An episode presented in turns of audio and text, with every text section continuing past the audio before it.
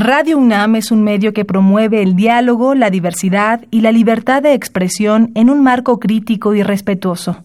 Los comentarios expresados a lo largo de su programación reflejan la opinión de quien los emite, mas no de la radiodifusora. La Facultad de Derecho de la UNAM y Radio UNAM presentan Toda sociedad requiere para su funcionamiento regirse por valores, principios, normas e instituciones. A diario escuchamos, leemos y opinamos sobre temas relacionados con la legalidad. Pero, ¿verdaderamente conocemos nuestros derechos y obligaciones? Tu participación es indispensable. Acompáñanos. Derecho a debate. En la cultura de la legalidad participamos todos. Conduce Diego Guerrero. Hola, ¿qué tal? Buenas tardes, mi nombre es Diego Guerrero. Bienvenidas, bienvenidos a Derecho a Debate. Recuerden que en la cultura de la legalidad participamos todas y todos.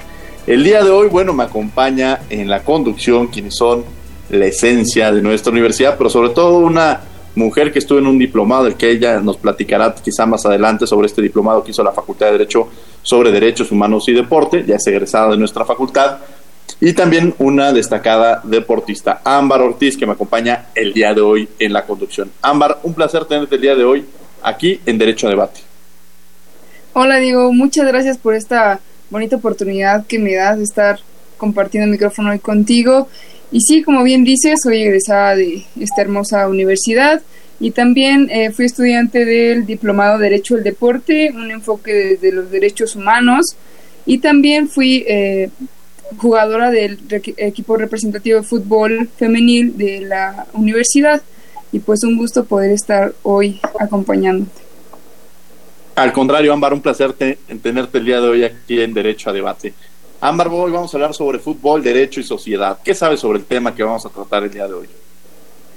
Pues, como sabes, eh, soy amante de este hermoso deporte y pues podríamos decir que qué es el fútbol, pues muchos podríamos decir que es el deporte que se practica entre dos equipos 11 jugadores que tratan de introducir un balón en la portería contraria, pero creo que para nosotros los amantes de este deporte nos llevaría bastante tiempo en poder delimitar el concepto. Podríamos decir que ese deporte que te hace explotar una pasión por un equipo o jugador, ese sentimiento que te hace sentarte cada fin de semana frente al televisor para alentar a tu equipo, ese deporte que te puede hacer pasar con un sinfín de sentimientos en 90 minutos. Eh, muchos hubiéramos querido consagrar nuestras vidas y me incluyo eh, en la práctica de este deporte de manera profesional y aunque no lo conseguimos, pues sabemos que siempre buscamos la manera de estar cerca y qué mejor que poder combinar estas dos pasiones eh, poniendo como mi ejemplo el derecho y el deporte. Entonces, este, es, este es mi caso, este sería lo que sé, eh, he sido practicante del deporte, pero también eh, amo esta, poder combinar estas dos eh, pasiones que es el deporte y el derecho.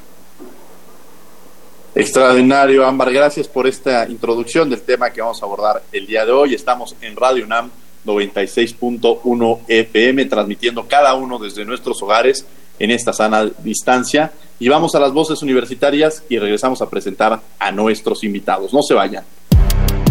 Las voces universitarias.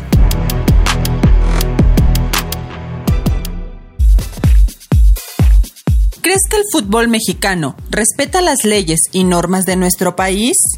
Bueno, yo opino que no. Entre tantas cosas que se ha dicho del fútbol mexicano, se me vienen al mente lo que es el, el pacto de caballeros, que según no se hace, pero pues relativamente es casi como la esclavitud hacia tu club en la cual pues ellos retienen tu propia carta y ellos deciden si te vas a otro club o no. Otro caso también reciente pues el del equipo del Cruz Azul, ¿no? Que su dueño tiene desvío de fondos y nexos con el narcotráfico.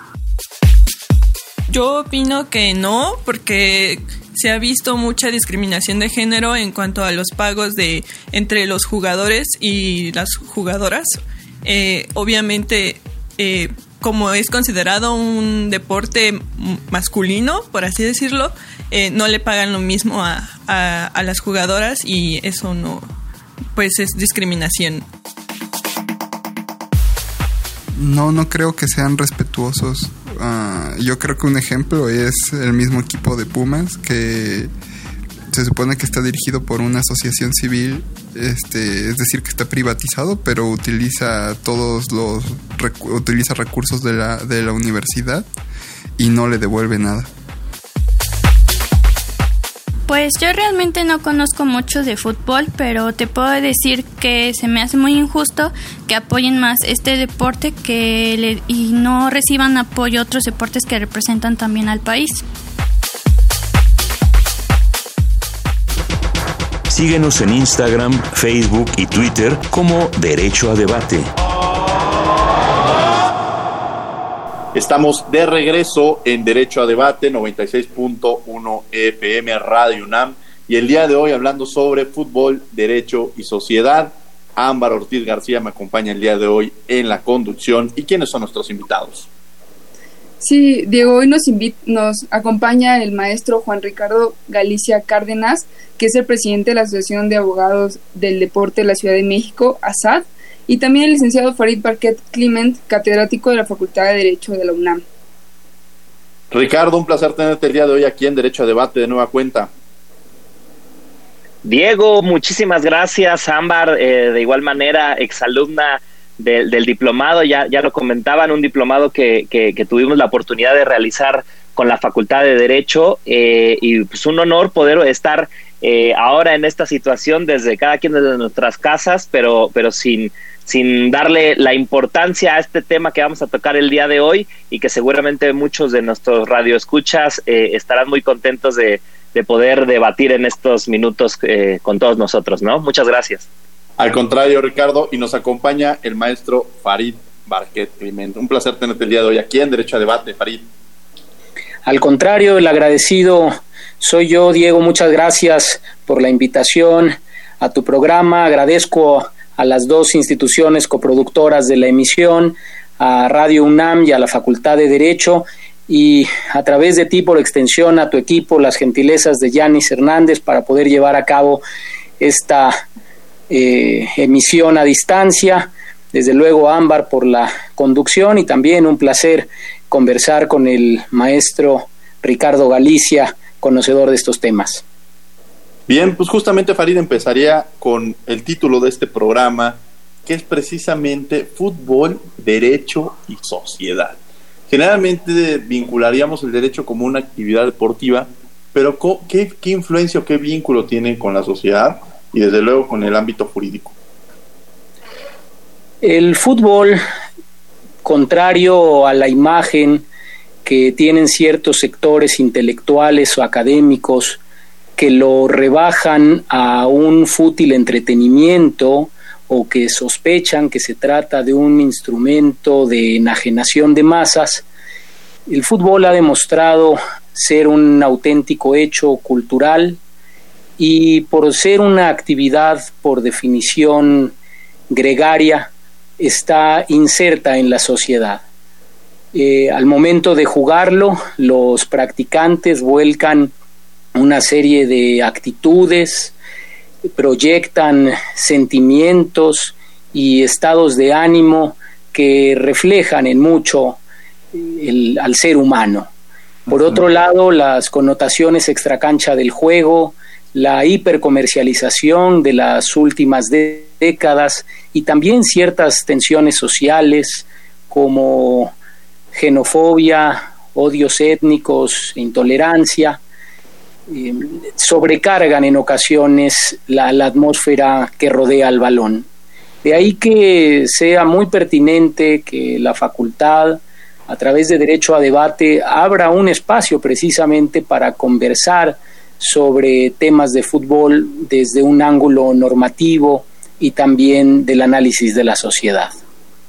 Desde este análisis de la sociedad, que además, pues de alguna manera quienes viven y quienes conocen a mayor profundidad la parte interna del fútbol, quizá justamente lo mencionas, hay muchos académicos que opinan sin conocer a raíz este tema, pero este, hay un trasfondo incluso que tiene un vínculo en el tema social, en el tema de, acuerdos eh, políticos a nivel internacional, o sea, hay, hay, un, hay algo atrás del, fútbol que incluso puede ser una herramienta muy útil para hacer los cambios dentro de la sociedad, como un ejercicio del deporte, desde luego como una herramienta importante, pero también debe tener un marco jurídico. Y ahí entraría con Ricardo Galicia.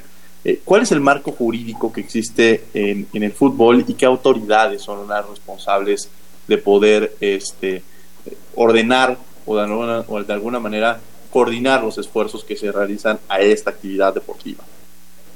Claro, Diego, eh, gracias por la palabra. Eh, como, bien lo comentó el, maestro Farid y coincido con él, el fútbol se ha convertido en un tema que, que, raya o, sobrepasa el simple hecho de ser un deporte, ¿no? Yo me atrevería a decir eh, que, el, que el fútbol en nuestro país, por lo menos en México, se ha convertido en, o se convierte en un gran analgésico social, ¿no? Eh, la, la población disfruta mucho el poder jugar, ver, disfrutar el fútbol por ahí hay una frase muy buena de, de, un eh, argentino llamado Valdano que decía que el fútbol eh, se convierte en lo más importante de lo menos importante, ¿no? Y, entendiendo esa situación, eh, pues creo que es importante aterrizarlo desde una perspectiva jurídica. Hoy en día la FIFA, que es la Federación Internacional de Fútbol Asociación, el, órgano rector del fútbol, el encargado de dictar las reglas, cuenta con 211 federaciones nacionales inscritas o adscritas a, dicha asociación, ¿no? Eh, ¿Qué significa esto? Que socialmente tiene más federaciones o naciones inscritas que la misma ONU. Imagine, imaginémonos esta, esta situación del, del carácter político-social de, de, importancia que tiene el fútbol.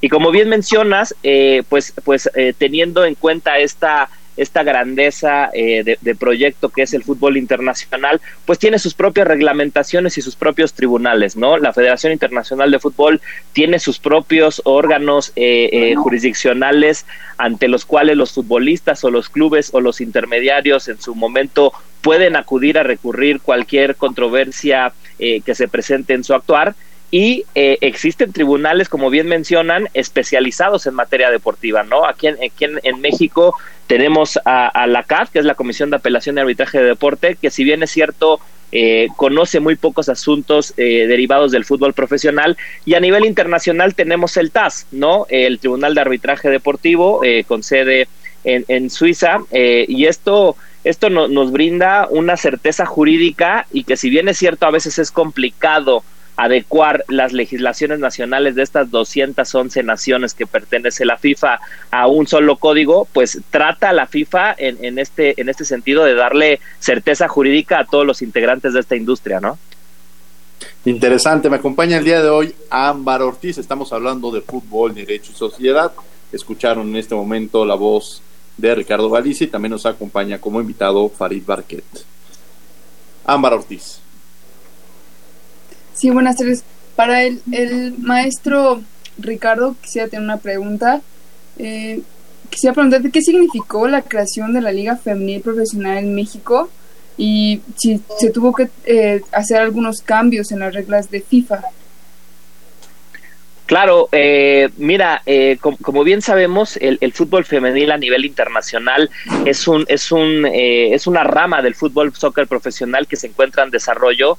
Eh, muy pocos países cuentan con ligas profesionales, entre ellos México era uno de ellos, no hasta hasta no hace más de cinco años la liga mexicana a nivel profesional no existía.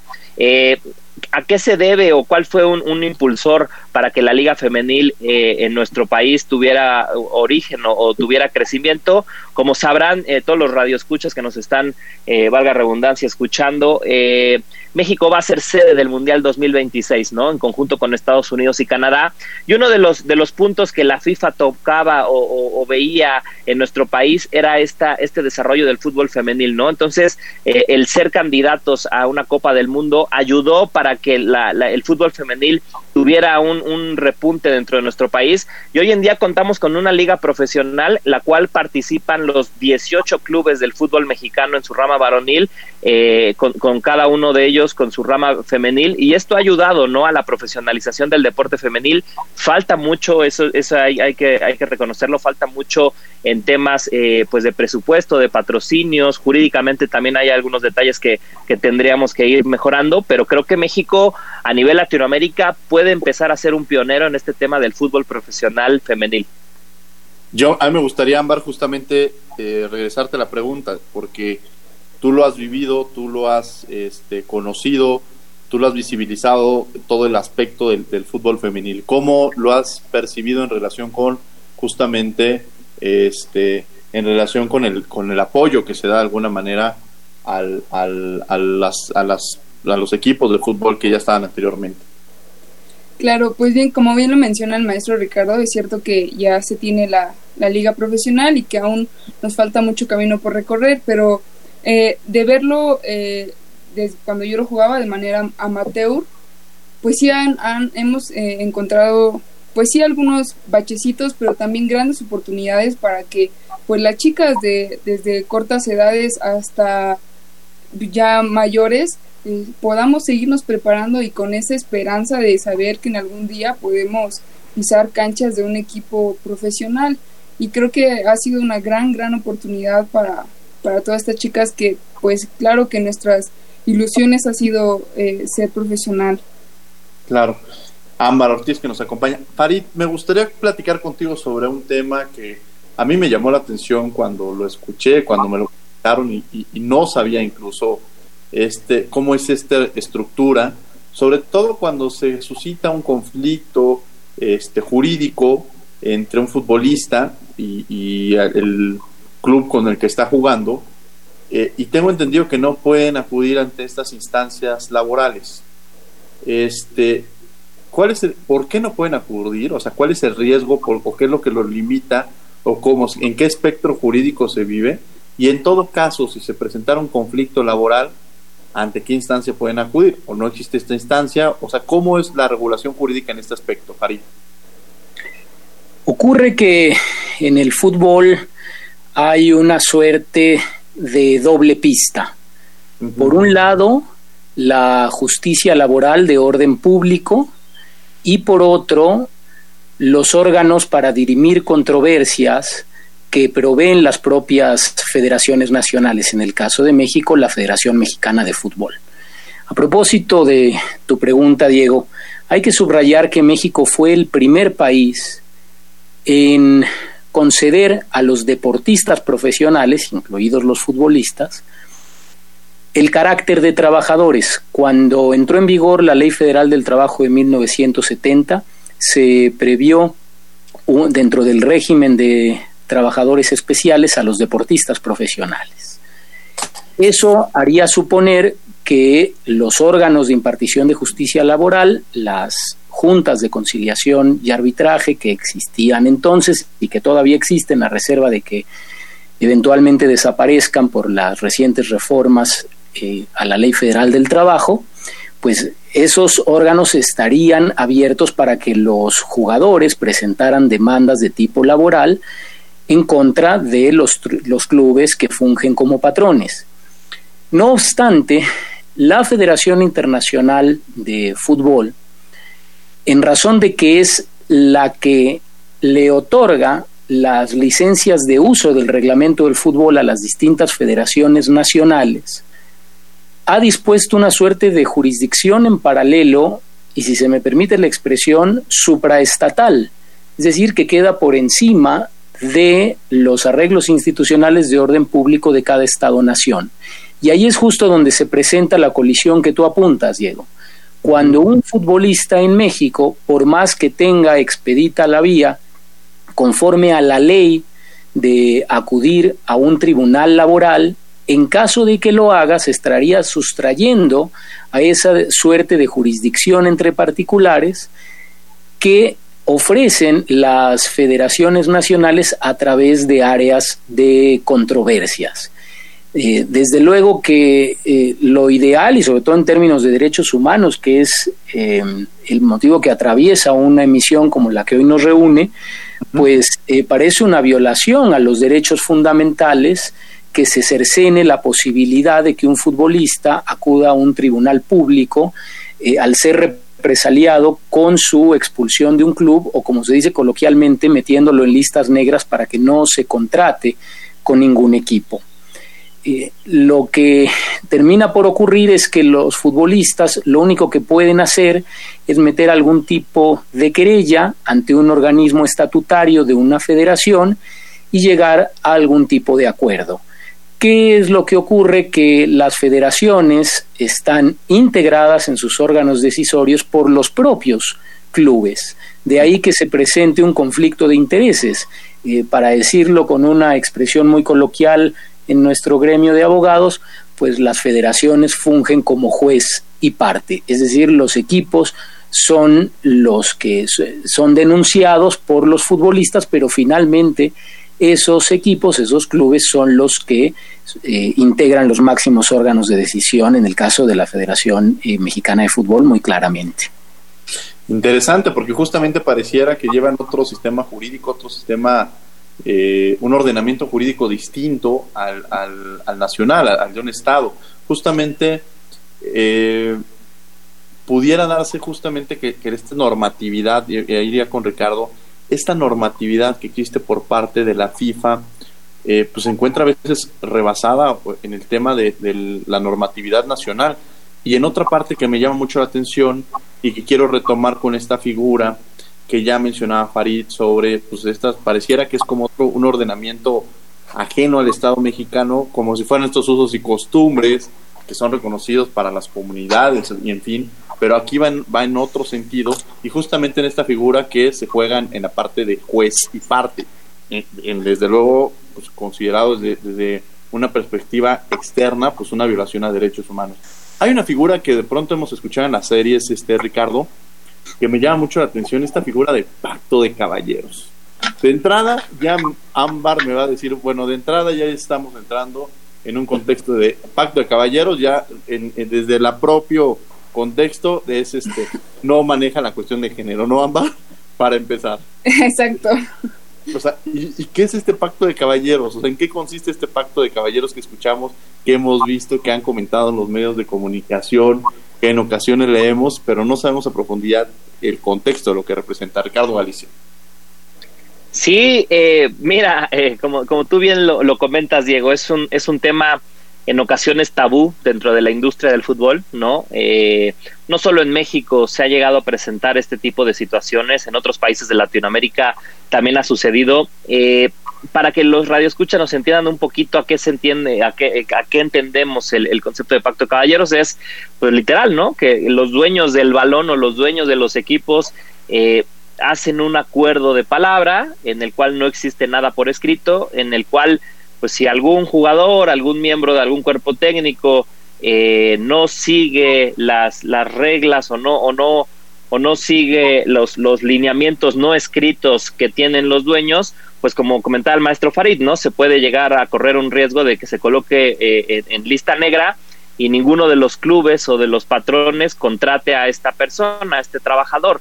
Eh, obviamente eh, a lo largo de los años pues ha sido dificilísimo poder demostrarlo a nivel internacional, ¿no? Se ha, se ha alzado la voz eh, en ciertas ocasiones, ciertos países con la FIFA y la FIFA eh, pues en, cierto punto te, te, comenta que necesita pruebas, ¿no? De, de esta situación. hoy en día aquí en, en, nuestro país se ha hablado mucho de este tema. Eh, eh, se ha tratado, se ha trabajado en los últimos años, en los últimos regímenes de transferencias de jugadores, que esta situación ya se radique en su totalidad, ¿no? Los clubes han llegado a un acuerdo de que esta situación ya tiene que, modificarse y ya no tiene que ser eh, una situación válida y que todos los jugadores deberán de seguir pues las reglas tal y como las establecen los lineamientos internacionales, ¿no? Recordemos que FIFA ha sufrido un recambio ahorita eh, derivado del FIFA Gate, un asunto que ha sido muy renombrado de casos de corrupción y de, y de desvíos de fondos a nivel internacional por la FIFA y que eso hizo eh, hacer una revolución eh, en cuanto a los organismos eh, de la FIFA y a los directivos de la FIFA. Ahorita con la nueva presidencia de la FIFA y, en su en su cabeza el maestro Emilio García, el, nuevo director jurídico de la FIFA, ha hecho mucho hincapié en esta situación, ¿no? De hecho, en los reglamentos de la FIFA existe un artículo que sí te menciona que todos los temas laborales tendrán que ser dirimidos eh,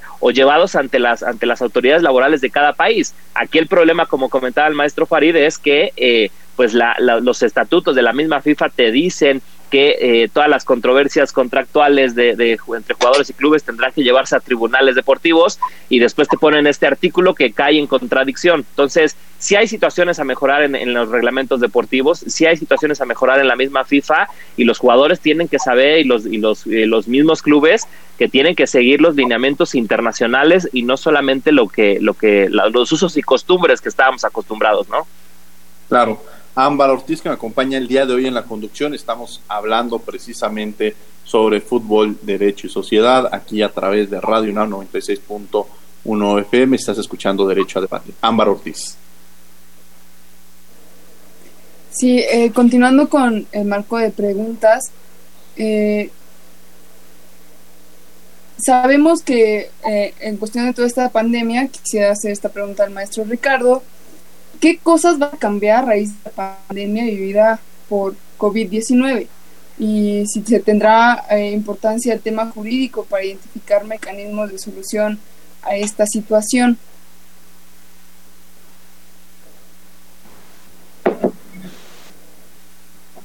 Ricardo Galicia.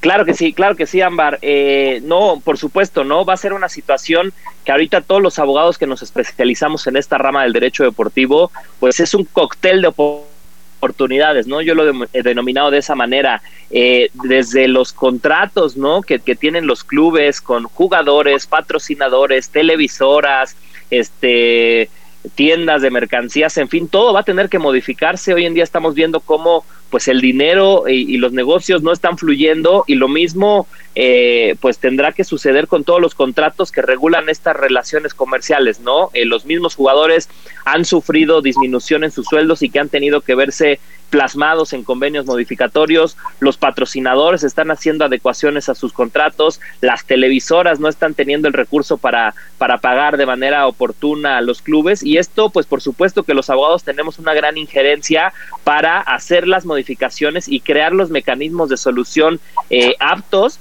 eh, siempre siguiendo o, delimitando la, relación eh, bajo el principio jurídico de la buena fe contractual, ¿no? Ahorita lo menos lo menos eh, recomendable será irnos a los tribunales para solucionar estas situaciones, sino llegar a, negociaciones que, que, convengan a ambas partes. Pero por supuesto que, que a partir de ahorita será un punto y aparte en, en, las relaciones jurídicas y tendremos que encontrar los mecanismos para que no vuelva a suceder esto que está sucediendo en estos momentos con el COVID, que, que no sabemos cómo arreglarlo porque no había una previsión jurídica sobre, esta, sobre este tema, ¿no?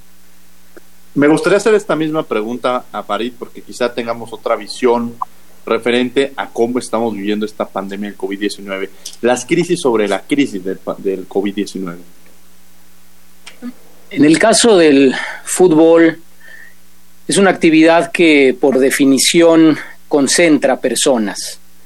Los estadios están dispuestos precisamente para reunir aficionados y una pandemia de esta naturaleza que obliga al aislamiento social, que obliga al confinamiento, pues sacude desde sus bases a toda la actividad deportiva y al fútbol en particular. Eh, desde luego esto ha supuesto una sacudida que como ya lo apuntó en su intervención el maestro Galicia, pues eh, pone en predicamento el cumplimiento de distintas obligaciones contractuales y suspende eh, súbita y abruptamente una dinámica comercial y contractual que involucra ingentes eh, cantidades de dinero. no obstante, yo tengo la esperanza de que la pandemia tenga paradójicamente un efecto positivo en la industria del fútbol que asiste a una hiperinflación desde hace aproximadamente 40 años, que ha generado un eh, mercado de transferencias de futbolistas auténticamente desproporcionado, donde circulan eh, cifras por conceptos que ya mencionó también el maestro Galicia, eh, de marketing, de patrocinios, de uso de la eh, imagen intangible de equipos y jugadores que creo que deben llamar la atención y servir como un momento de recogimiento, valga la expresión, para realmente ponernos a pensar y hacer una pausa de si era o no el camino indicado. Ahora lo que resta es que en la reanudación paulatina del fútbol que ya está empezando, por ejemplo, con ligas europeas como la alemana desde hace dos semanas, la española recién este eh, fin de semana, eh, pues se tomen eh, las medidas que instruyan las distintas autoridades sanitarias. desde luego el fútbol es un deporte de contacto por definición y eso pone en un riesgo a los jugadores que no pueden tener la certeza al terminar un partido de que no hayan contraído la enfermedad y en consecuencia eh, poner en peligro su salud y la de sus familias y en general los seres queridos con los que con los que comparten su casa habitación. Entonces, eh, me parece que si bien hay una dimensión eh, civil que es a la que apunta el eh, maestro Galicia, la que tiene que ver con los cumplimientos de los acuerdos entre particulares, pues también tendrá que haber una decidida intervención pública, una intervención yo diría legislativa, para revisar la normatividad en materia de protección civil en estadios, para hacer los ajustes necesarios y dictar eh, protocolos o la normatividad del rango administrativo que sea a efecto de que en cuanto sea factible eh, reanudar la, la, actividad en los estadios y pueda haber acceso del público, pues en las condiciones posibles. Interesante, justamente esta parte de cuando se generen estas condiciones, algunos países incluso ya han estado abriendo sus puertas para, para empezar a, continuar en esta nueva no es esta nueva realidad porque pues no vamos a regresar a las condiciones en las que nos encontramos una nueva realidad. Ricardo hace en, en unas preguntas anteriores nos mencionabas sobre que el mundial del 2026 va a ser este en México Canadá y Estados Unidos. Que me llama mucho la atención porque a veces escuchan voces que podríamos tomarlo como una gran fiesta nacional, pero me parece que hay otra cara de la moneda. O sea, me parece que justamente hablando de este tema de derecho, eh, fútbol, derecho y sociedad, también encontraríamos rasgos propositivos, pero también rasgos negativos. ¿Cuáles serían los aspectos positivos, pero también la realidad de, de las condiciones negativas? Porque me parece que algunos sectores tampoco los, este, los serían los más beneficiados. Y recuerdo mucho, por ejemplo, en Brasil, que se cuestionó mucho el tema ambiental, se cuestionó mucho el tema de algunos sectores sociales. Platicar un poco sobre, sobre esta otra cara de la moneda también que, es importante visibilizar. Sí, claro que sí. Eh, mira, eh, eh, como, como bien mencionábamos hace un momento, México será sede por tercera ocasión de una Copa del Mundo, en esta vez pues, de manera compartida con Estados Unidos y Canadá. ahorita la FIFA se encuentra determinando cuáles van a ser las sedes oficiales de este mundial se habla, eh, todavía no es una información oficial dicha por FIFA, que México tendrá tres sedes, la Ciudad de México, Guadalajara y Monterrey, ¿no? Oportunidades, por supuesto, México ya sabe lo que es acoger una Copa del Mundo, eh, México ya sabe la importancia y la gran derrama económica que esto eh, origina a un país, ¿no? El, el, sector turismo, el hotelero, el comercial, el deportivo, en fin, es una gran derrama económica hacerse de una Copa del Mundo por otro lado, como tú bien mencionas, pues eh, eh, no, no, es, no es ajeno a esta situación, pues que se presentan por ahí algunos otros problemas, ¿no? Lo hemos visto con otras sedes, ahorita Qatar está sufriendo esta situación, Rusia, Chile en la Copa América, el mismo Brasil, temas, eh, problemas ambientales, problemas de explotación laboral, ¿no? que, que, no, no, a veces en ocasiones no se cumplen con las condiciones mínimas indispensables de seguridad. Por ejemplo, cuando se construye un estadio, ¿no? por ahí estaba viendo no sé si ya eh, lo pudieron ver los radioescuchas, la serie de, de, Presidente, una, una, serie que se las recomiendo a todos ustedes, en la cual habla un poquito acerca de este problema que les decía del FIFA Gate, ¿no? Cómo, cómo se manejan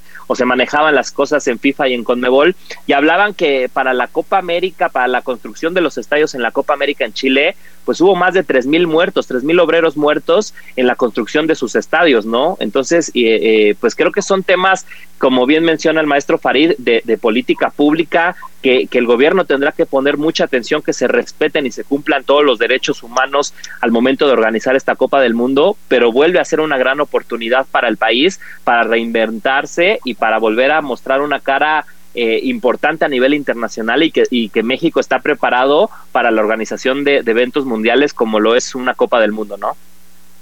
Interesante. Fíjate que ahorita en esta parte de, mencionar los derechos humanos, yo les puedo decir que yo no, y lo, he dicho en muchas ocasiones, yo me he vuelto más futbolero porque en, la casa de ustedes tengo un fan futbolero más no poder, mi hijo Emilio, que este eh, que le encanta ver el fútbol, que le encanta ir al estadio, que le encanta ir a apoyar, a, que su, que su es fan de Goyo incluso, le encanta dormirse con su peluche de Goyo. Entonces, de alguna manera uno le interpreta como esta, y quienes he conocido que se involucran con estos clubes de, deportivos de a corta edad, creo que generan un tema de vinculación, generan un tema de trabajo en equipo, empatía, un tema de identidad, o sea, creo, encuentro muchos elementos muy propositivos, Farid, que incluso contigo ya los he platicado, este, pero también creo que, que tenemos que entender, y me gustaría que los mencionaras estos, o sea, yo lo estoy hablando a grosso modo, pero tú lo conoces mejor, Farid, pero también justamente cómo preservar este interés superior del niño en las fuerzas básicas de los equipos eh, profesionales, entendiendo que, que, empiezan a tener contratos desde los 15 años. Quizás estas dos caras de la moneda, no me gustaría ser como de lo, drástico de están explotando al menor por tener 15 años pero también la parte positiva que ayuda y contribuye socialmente formar parte de estas asociaciones, que incluso ya, ya me lo habías comentado en la ocasión tú. Yo estoy convencido de que la práctica del fútbol desde edades tempranas reporta una serie de beneficios a la construcción de la personalidad del niño y de las niñas. Eh, el fútbol ofrece un vehículo de familiarización con las reglas, en general los juegos y subrayadamente los deportes son construcciones normativas.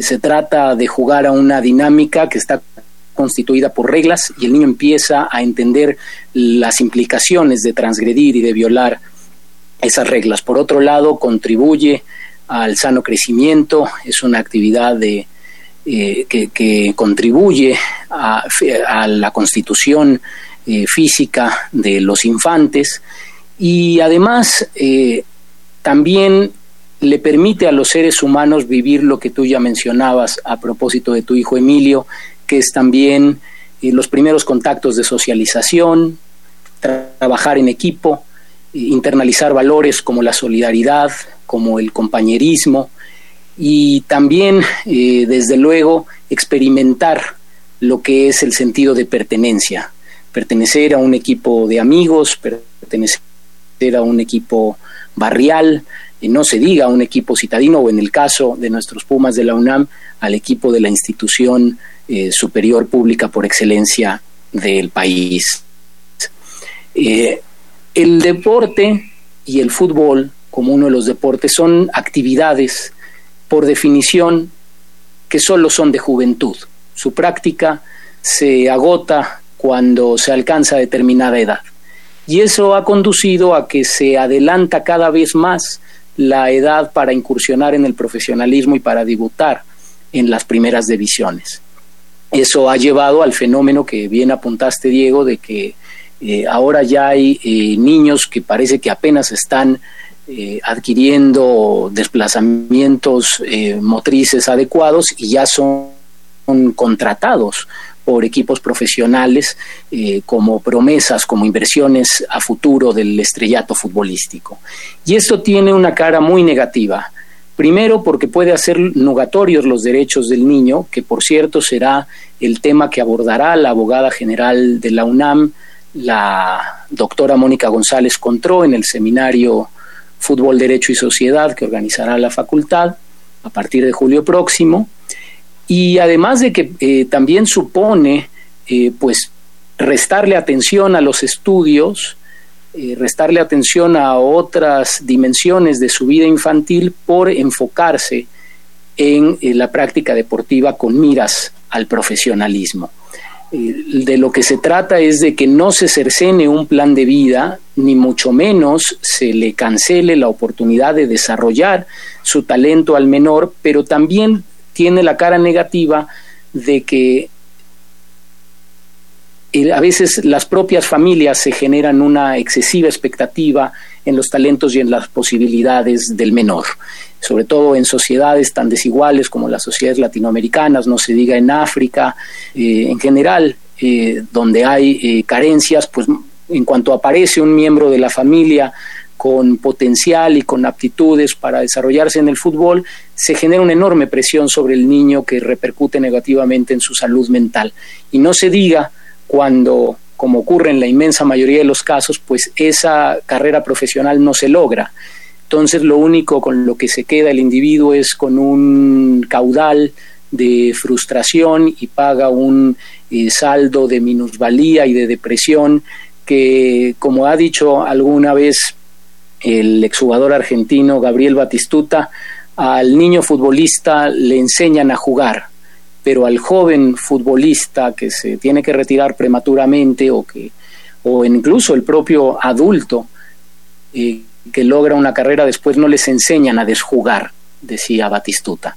Y creo que también por eso es de aplaudirse que la Facultad de Derecho acoja un seminario como el que tendremos próximamente, Fútbol, Derecho y Sociedad, donde se hablará de la salud mental de los deportistas, entendidos no solo como los profesionales consagrados, sino incluyendo también a aquellos menores o jóvenes que no logran llegar o permanecer o destacar en el profesionalismo.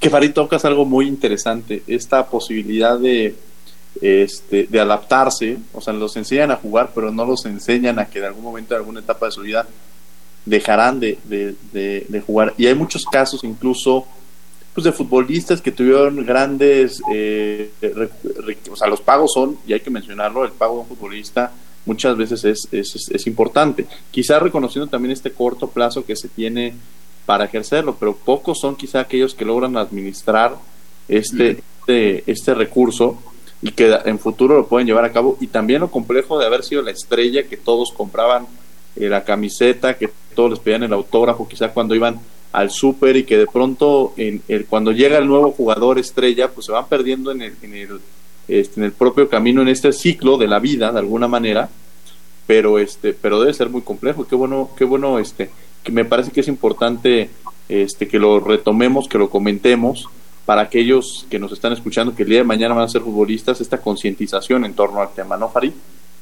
Totalmente, la educación financiera y la administración a futuro es un aspecto fundamental que debieran tomar en cuenta los clubes para, para proveerlo a quienes los integran. Sí, claro. Ámbar Ortiz, que nos acompaña el día de hoy, estamos hablando precisamente sobre fútbol, derecho y sociedad aquí en Radio UNAM 96.1 FM. Esto es Derecho a Debate. Y el licenciado Farid, también una pregunta para usted. Este, ¿Qué es el caso Bosman y qué fue lo que sucedió? No sé si podía eh, mencionarnos un poco de esto. Muchas gracias, Ámbar. Pues así como en tu intervención inicial en el programa hablaste de la legítima aspiración y que poco a poco se empieza a concretar de las mujeres de ir ganando espacios a favor de la paridad y de la equidad en el fútbol, pues la sentencia Bosman también obedeció a un reclamo igualitario. Eh, para no agotar a nuestros radioescuchas, de manera muy sintética voy a describir lo que ocurrió.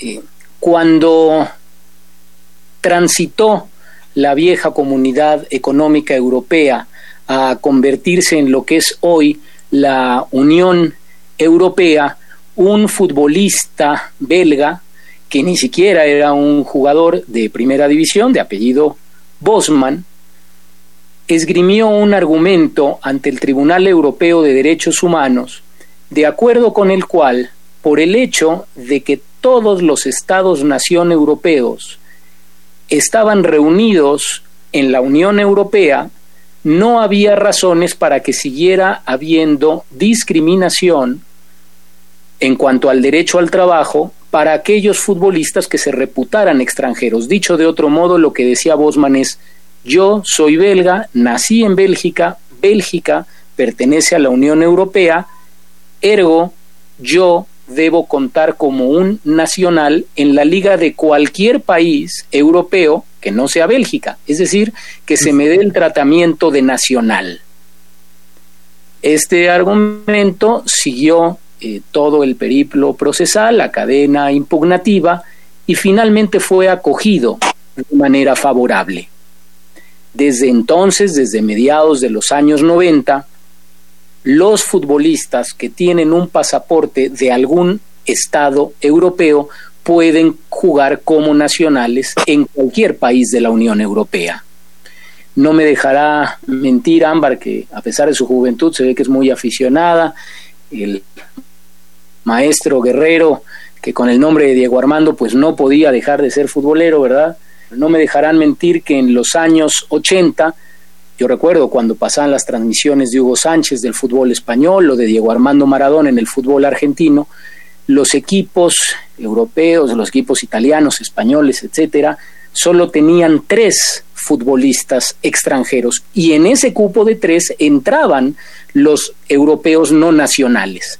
A partir de la sentencia del Tribunal Europeo de Derechos Humanos en el caso Bosman, eh, cambian radicalmente las reglas del juego en materia de nacionalidad y entonces es que empieza este boom de los fichajes porque ya no hay esas restricciones. Y ese mercado del que hablaba yo en una intervención previa, que a mi juicio, eh, más allá de que es legítimo que los futbolistas cobren en proporción a las ganancias que genera la industria que ellos alimentan, la realidad es que eh, ha alcanzado unas cotas que parecen desproporcionadas, pero entender que ese boom de cifras eh, que acompaña los llamados mercados de fichajes, a lo que el periodismo ha llamado el fútbol de estufa, eh, pues fue propiciado precisamente por una sentencia jurisdiccional que tiene una fuerte raigambre en términos de derecho del trabajo, porque lo que hizo fue abrir la posibilidad de trabajar en cualquier país de la Unión Europea a todo futbolista europeo y también desde luego tiene importantes repercusiones en términos de derecho internacional público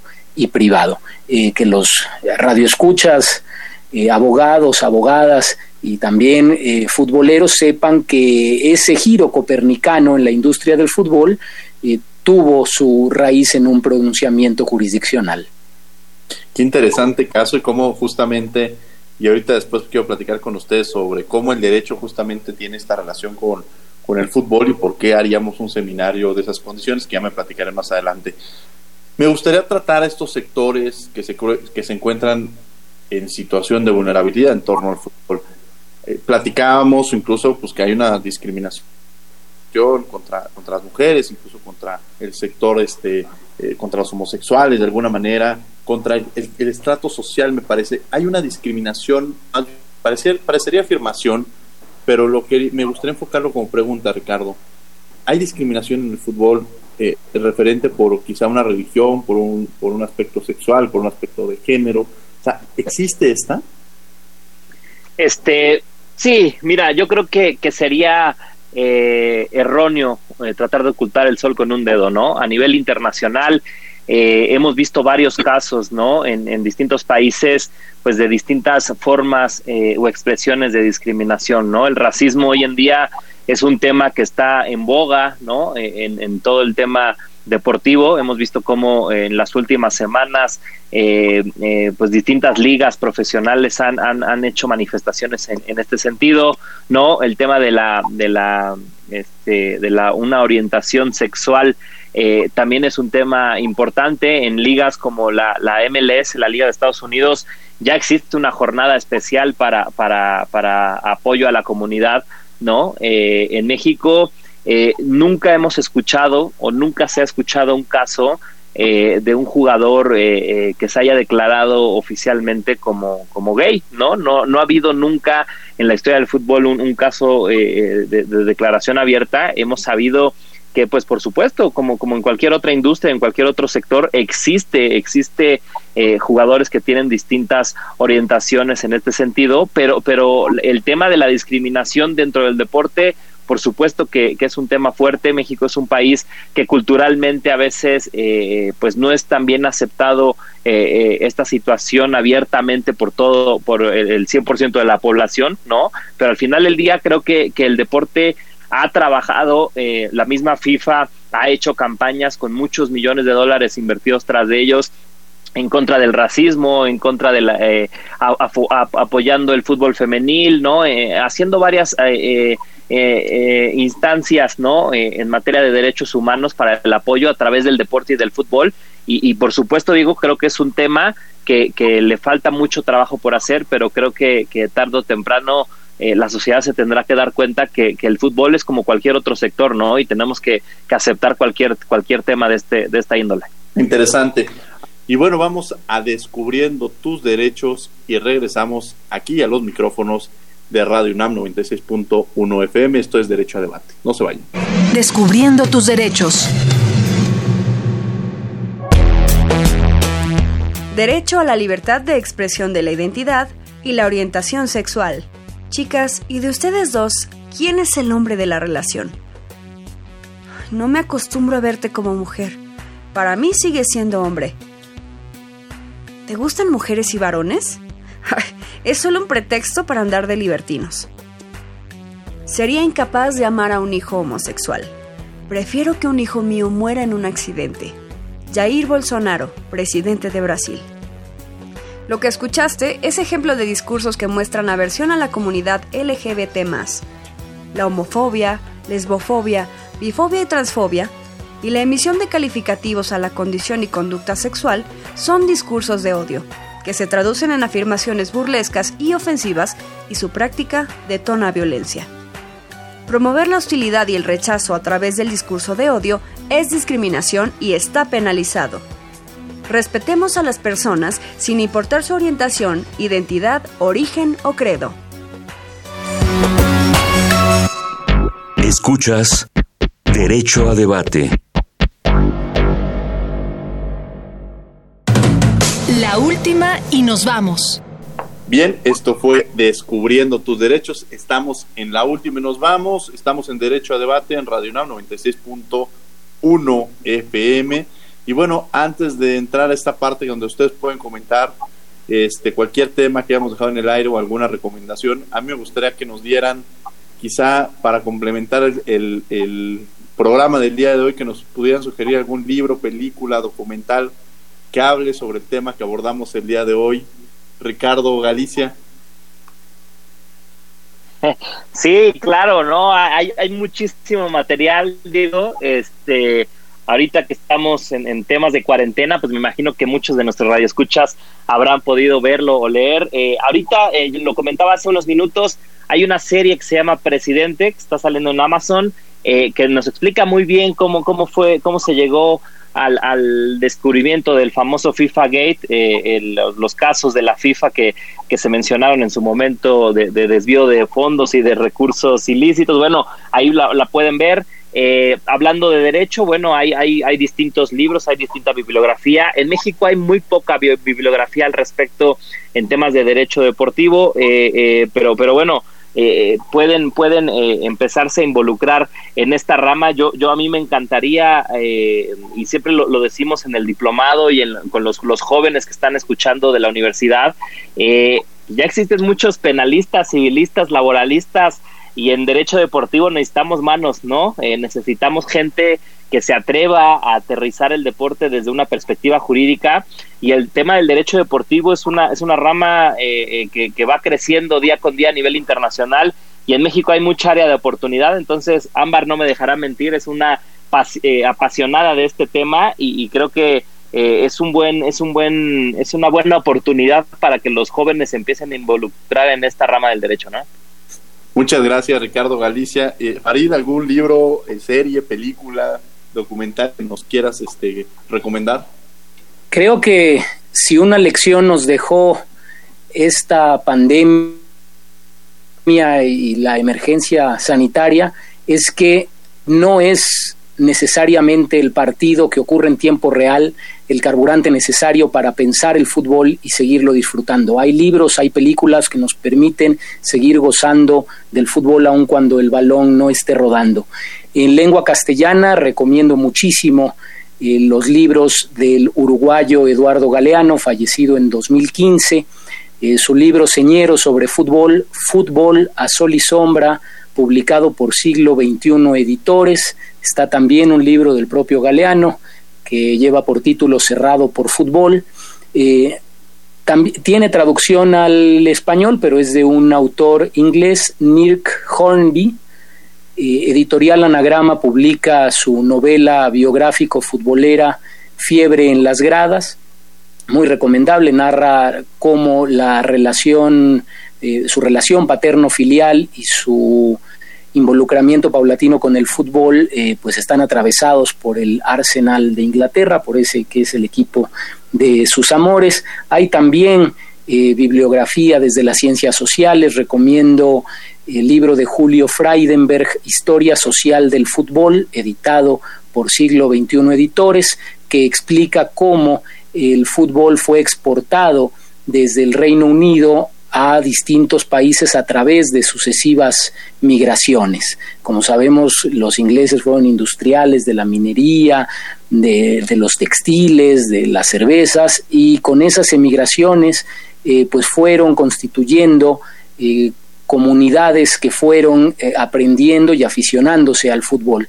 Y creo que así como el, el fútbol pues logró primero calar y después consolidarse y universalizarse, lo que intenta hacer la Facultad de Derecho con un seminario como el Seminario Fútbol, Derecho y Sociedad es generar una comunidad entre eh, una comunidad en torno a este auténtico fenómeno cultural que es el fútbol. Suscribo las palabras del maestro Ricardo Galicia, hacen falta brazos para escribir sobre fútbol desde el derecho, pero también desde cualquier ámbito disciplinario. Hay comunidades eh, lectoras futboleras que gustan del cine también, eh, de las series, como ya se comentó, eh, y en México tenemos mucho que aportar. Ojalá este seminario sirva para abonar y que nos vayamos conociendo todos y generar comunidad en torno al fútbol. Este seminario va a ser del 8 de julio al 28 de octubre. Los vamos a invitar, los invitamos a través de las redes sociales para que se puedan inscribir. Estamos en Derecho a Debate. Desafortunadamente se nos ha terminado el tiempo. Ricardo Galicia, muchas gracias por haber estado con nosotros. Un honor estar en Derecho a Debate. Sabes que para mí es un placer, Diego. Gracias a, a todos, este maestro Farid y, y Ámbar, un gustazo. Farid, muchas gracias por haber estado con nosotros aquí en Derecho a Debate. Al contrario, el agradecido soy yo y nos vemos pronto en el seminario que organiza la facultad a través de la división que dignamente encabezas, Diego. Al contrario, muchas gracias por esta iniciativa. Yo les agradezco este, todo su compromiso y desde luego será un seminario que tendrá gran relevancia dentro de nuestra universidad. Ámbar Ortiz, muchas gracias por haber estado con nosotros. Muchas gracias por esta bonita invitación, Diego, y un placer haber compartido micrófonos con estos grandes especialistas. Al contrario, y pues muchas gracias a ustedes por habernos escuchado.